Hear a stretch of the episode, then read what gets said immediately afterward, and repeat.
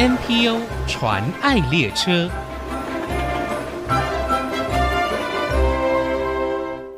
听众朋友，大家好，我是王淑荣，欢迎收听 NPO 传爱列车。台湾新生儿听力损失发生率大约每千人中三到四个人就是听损儿。新生儿听力筛检每年大约发现七百到八百位听损儿，透过及早发现以及及早治疗，以降低听语发展障碍。今天介绍的社团法人新竹市声辉协会成立于民国九十七年，由听损者家长共同组织与推展，主要服务工作是在关怀支持听损者家庭以及听觉损伤者，并且提倡学前口语教育，提升听损者教育品质和就业的机会。协会期许每个听损孩子都能够成就自己的精彩人生，相信只要给予教育支持，他们除了听不到，什么都做得到。请听协会杨小莹理事长的分享。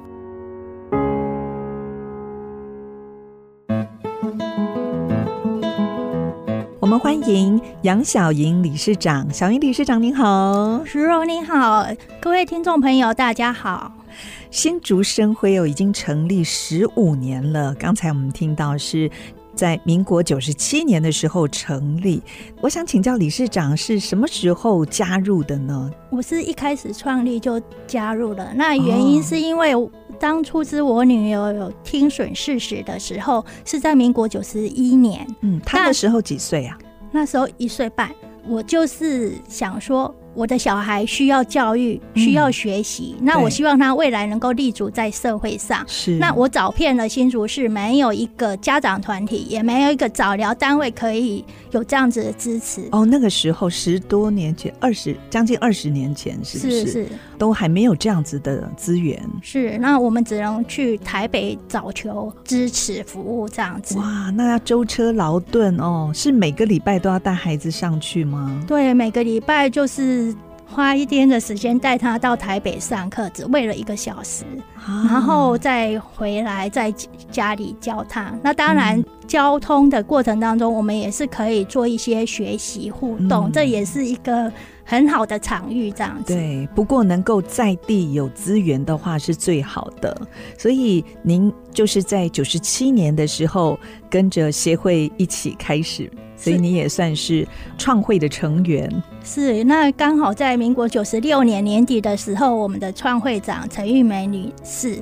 他就是号召了新竹地区有听损儿的家长一起一个相见欢的一个活动。嗯。那在那个场合里面，其实我心里是很开心的。然后看到小孩子们的眼光都是闪闪发亮，因为他们看到跟他是一样的小朋友。嗯。所以我们就是很期待他的成立。是。那在民国九十七年的三月的时候就。正式成立了新竹市生会协会。您是从生会一开始创立就走到现在，那现在也担负更重的责任，担任理事长的工作。是的，因为我们希望说后面的家长不要再那么辛苦。嗯，对。那像我们当时九十七年成立，其实我们已经不需要早期疗愈了。是。可是创会长他们也是小孩都长大，可是大家就是有一个心愿，就是要帮助。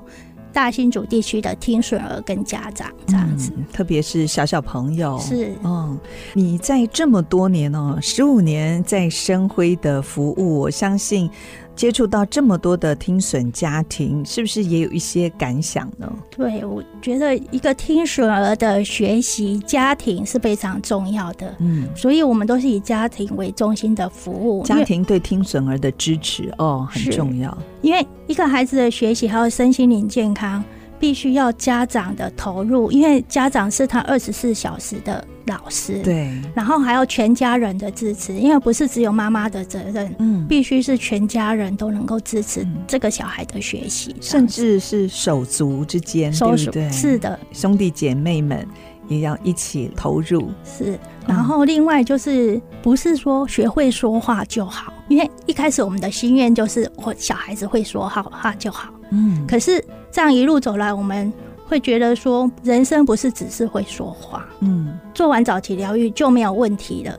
这个孩子的成长，我们要陪伴他，就一路陪伴，因为在不同阶段应该会碰到不一样的问题，对不对？是的，哦。然后其实最大的问题是我们发现说，我们看到孩子的成长，还有成年后的听障者，嗯，他们会有一些人际互动的问题。是，所以我们在做这些反反思之后，我们就是在调整我们的支持服务，嗯，然后我们就是在。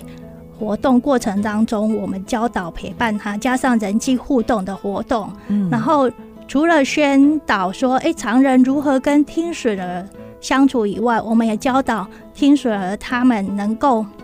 了解自己本身的特质，还有他跟别人的差异，嗯，对。对，然后彼此互相能够尊重，嗯，然后互相帮助学习，是，然后能够参与团队的活动，嗯，那希望说透过这样子的活动，能够让他们有更正向的一个人际关系的互动。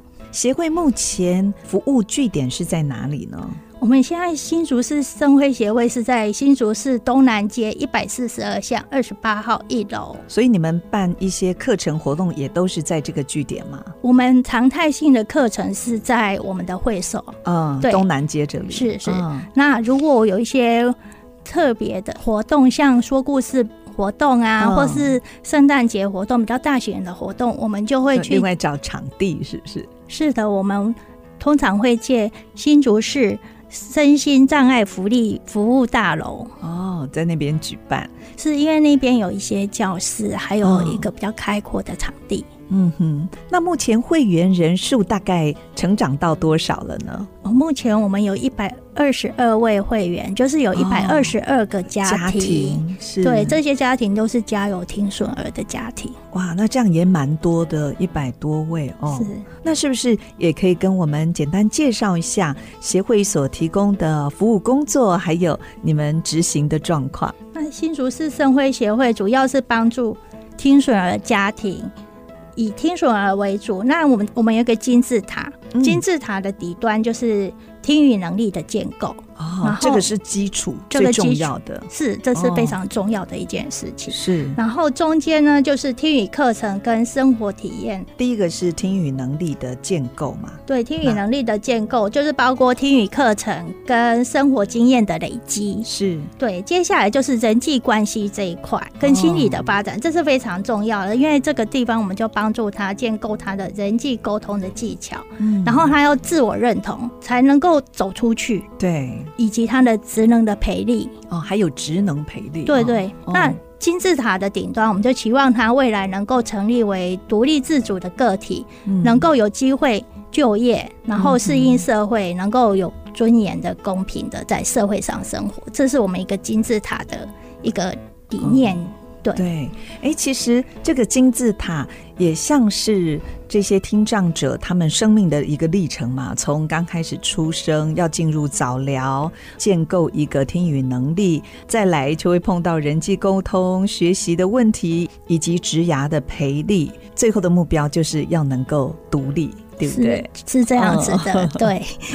呃，早期疗愈哦，我们知道公部门好像在这一块是有比较多的支持，是不是？对，早期疗愈的部分是有补助的。可是，在学龄之后，好像对家庭来说哦，要帮助听障儿顺利的学习，需要投注比较多的，不管是时间、精力，甚至是金钱，对不对？是因为。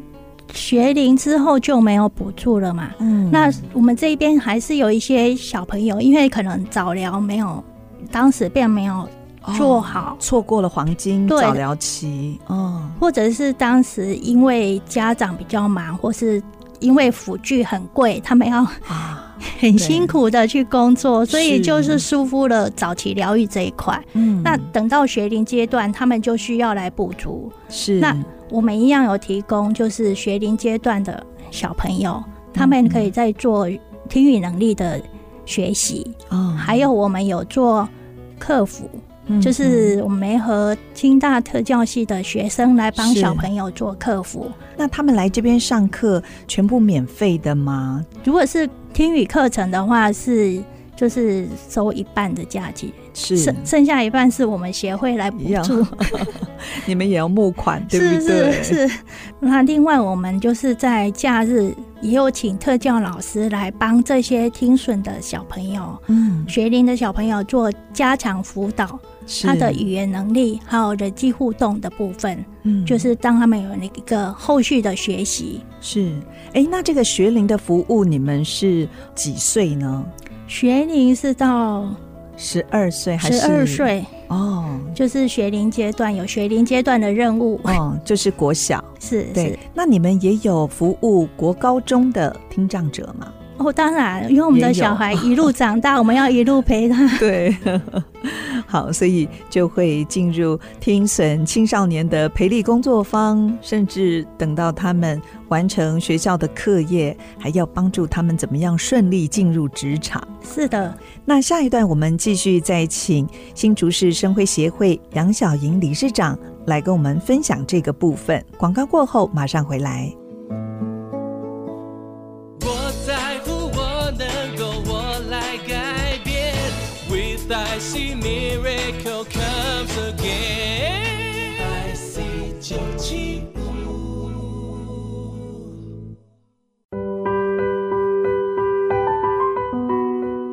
欢迎再回到 NPO 传爱列车，我是王淑荣。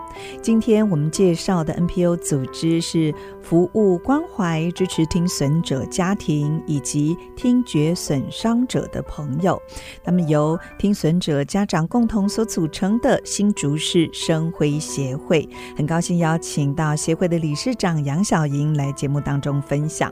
继续，我想请教小莹理事长哦，刚才我们谈到协会除了做早期疗愈，还有学龄。服务、家庭支持等等，听损青少年的培力工作，这个也是你们非常看重的一块。那是不是也可以跟我们介绍一下呢？青少年培力计划，我们主要服务的对象是十二岁到十八岁。后来我们发现，其实我从这个培力工作坊上去的大学生，他们也要持续被支持。对，所以我们延伸到大学生的。哦，是是。那我们就是帮助孩子们，他能够探索自己的优势。嗯。那因为能够认同自己，他可以勇敢的去突破他的限制，然后朝自己的目标去前进。那这个活动呢，我们每个月都会安排课程，尤其是暑假是他们最期待的，嗯、因为会有营队的活动，然后他们可以互相的互助，还有团队是。合作，在里面他可以学到很多东西。然后一个非常令人感动的是，我们的大学生，嗯，他们走过了以后，他们在暑假会回来当队辅。你说这些听损的大学生哦，是。哇，他们就回来规划一些闯关活动，对，然后同时担任关主，还有队辅。就是在课堂上协助这些弟弟妹妹，嗯，能够融入学习这样子。是哇，真的是一个爱的循环，也是善的循环，对不对？就是一个大手牵小手的，牵着弟弟妹妹一起在成长这样子。是，哎，那这个培力工作坊除了暑假，在平常的时间也会有一些活动吗？会，我们会请专业老师来教导这些青少年的同学，嗯，让他们在平常就可以好好。好的学习人际互动，还有探索自己未来的发展方向，嗯、然后也有安排大学生，他们有职涯探索，嗯，然后如何去规划他未来的生涯这样子，嗯，这个对他们来说是有非常实质的帮助哦，因为很快他们也要进入职场了，可以预先做好准备。你们跟公部门好像也有联合举办同步听打的服务，是不是可以介绍一下？是的，我们新竹市生辉协会有承办新竹市政府的同步听打服务计划。嗯，那这个服务计划主要就是提供听语障朋友的文字的服务。哦，怎么说呢？因为我们听障的朋友他们在参与活动或讲座的时候，他们因为距离的关系，还有环境的关系，他们是没有办法。真实的完全接收到所有的讯息。对，那所以我们这边就是提供听打服务，就是同时将讲者的话语转换成文字，投影在字幕上，嗯，让他们可以很清楚的了解今天他所参加的演讲或是课程内容是什么，它完全可以融入活动当中。所以你们也会积极的培训同步听打的人员，将来就可以服务听障者。是的，我们每年都会办同步听打员的培训课程。嗯，他们要上过课程之后，要有一个实习，嗯，通过考核才能够上线去服务听障者。那事实上，同步听打这一个文字讯息，我觉得是一个通用性服务。因为不止听障者需要，哦、事实上一般民众也是需要这样子的文字的讯息。的确，像有一些长者，现在又是高龄化社会，他可能耳朵也没有那么清晰，或者是脑筋也没办法转那么快哦，所以用看的可以帮助他们接收更多正确的讯息。是的，我分享一个，就是有一个长者，他原本是一个很活跃的长者，嗯，那他后来因为。重听之后，他可能就不太愿意出去了。是，后来因为有这样子的同步听打服务，他愿意走出来，再接近社会、接近人群。因为这样参加活动就可以很快的得到的资讯，就都是及时的，就不会有被隔离的感觉，就不会有局外人的感觉。是 是，所以这个同步听打。的培训还蛮重要的，所以一般社会大众只要有心参与的，都可以随时报名。嗯，我们一年只有一次，一年一次。如果是有拿到手册的听语障者的话，你要参与社会上的活动，譬如说研习呀、就医，嗯、还有参与会议，对，还有演讲，还有参与。各级的公共服务都可以来申请同步听打服务。哦，你们就会派人帮助他们，是上课啊什么的。嗯、是的，因为就医的时候，有时候医嘱可能比较多一点。哦，对，那在沟通上可能就没有那么顺畅。是，那如果有同步听打员在旁边，他就可以记录下来，把文字直接就是在荧幕上让他看，那他可以跟。医生之间有一个对话，对对，然后这样子可以帮助他在就医的过程当中更顺遂，这样子。哎，那这样的服务是必须要呃新竹生辉的会员才可以申请，还是住在新竹地区只要是听损者都可以提出这样的服务需求？新竹市来讲，跟我们申请就是要住在新竹市，嗯，就是发生地点在新竹市。是，可是现在各县市都有这样子的服务，哦、所以假设你到了台北市，就是跟台北市那边申请同步听打服务。嗯，好，就是还可以跨县市来做申请。是，哦、那另外有一个可以申请的，就是机关团体，嗯，譬如说像医疗院所或公私立学校。非营利组织还有各级政府机关都可以申请这样子的服务，因为我们假设我们开一个公听会，我们不知道来的人是不是有听损的事实，对。可是我们如果有同步听打，他们才会更愿意来参与这样子的活动。嗯。哎，我曾经接触过听障的朋友，发现他们会对突然的动作，甚至是声音，连声音都会有一些惊吓的反应哦。所以有人跟我们说，在跟听障者沟通的时候，最好不要有这种突然的动作。不晓得您是不是可以给我们一些建议，就是在跟听障者沟通的时候，有哪一些技巧，或者是需要特别注意的呢？如果说各位听众朋友有机会接触到听障者的话，有一些因为他们带的助听器，嗯，或者是电子耳的限制，是虽然说这些可以帮助他听到声音，可是他在环境里面，比如说噪音环境，其实效果就不好，也会听不清楚。是的，哦，所以在嘈杂环境对他就不那么好的一个沟通环境。嗯，然后另外一个是这些辅具都有方向性。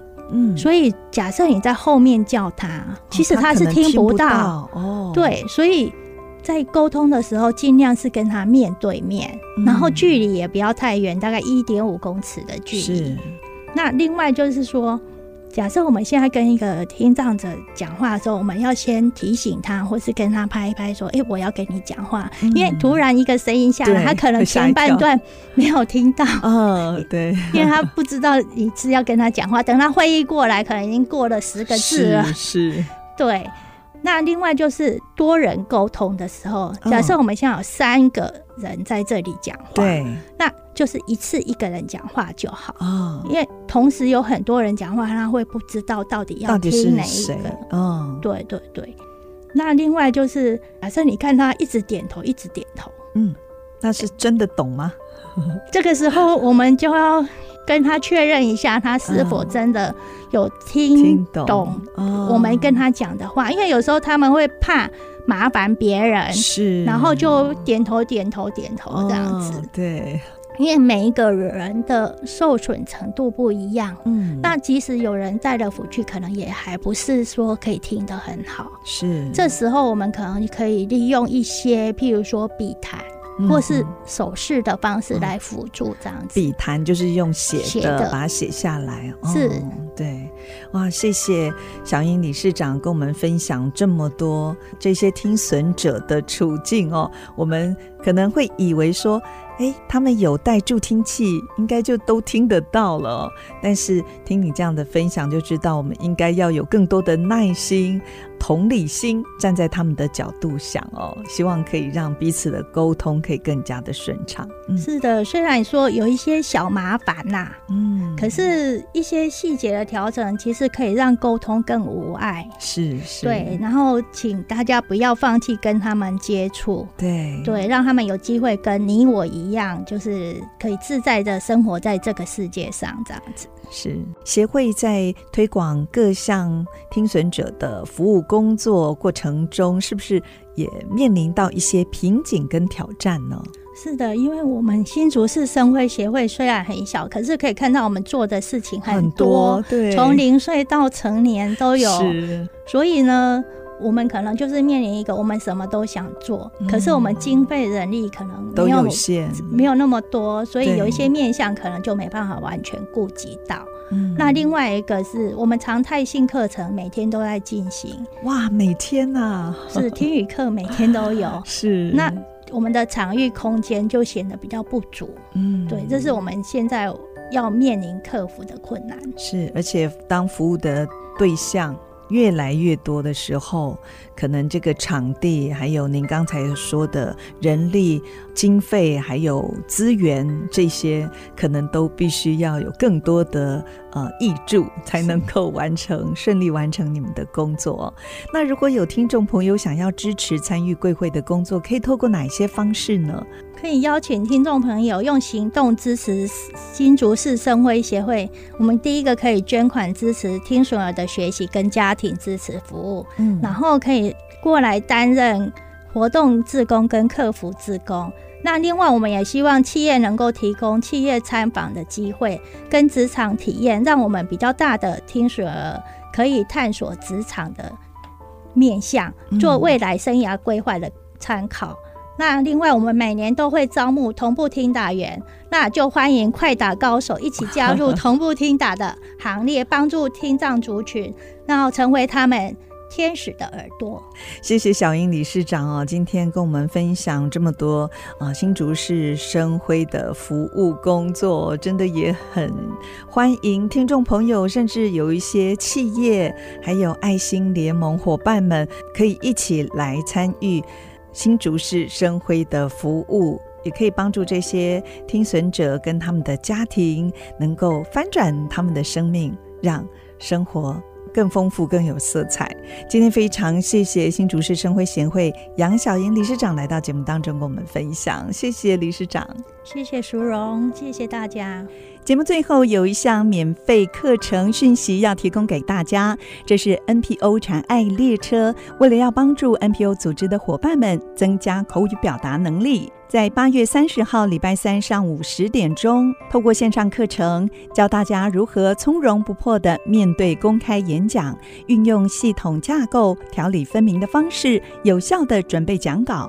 如果您是 NPO 组织的伙伴，欢迎上 IC 之音的官网报名。这个课程是完全免费的哦。NPO 传爱列车不藏私，受访秘籍大公开。我们八月三十号星期三上午十点线上课程见。真情传爱。大家好，我是新竹市生辉协会理事长杨小莹。现在微听损的孩子越来越多，微听损的听力受损程度虽然轻微，但不表示无关紧要。微听损对于孩子的学习面临了许多隐忧和挑战。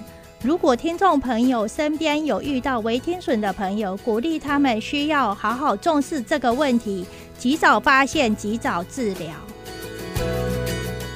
目前国内 NPO 组织已经超过七千个，透过他们所分享的故事，让我们不止发现台湾的新希望，也一同关怀参与，为他们加油打气。我是王淑荣，欢迎您上 ICG 网站听更多 NPO 传爱的故事。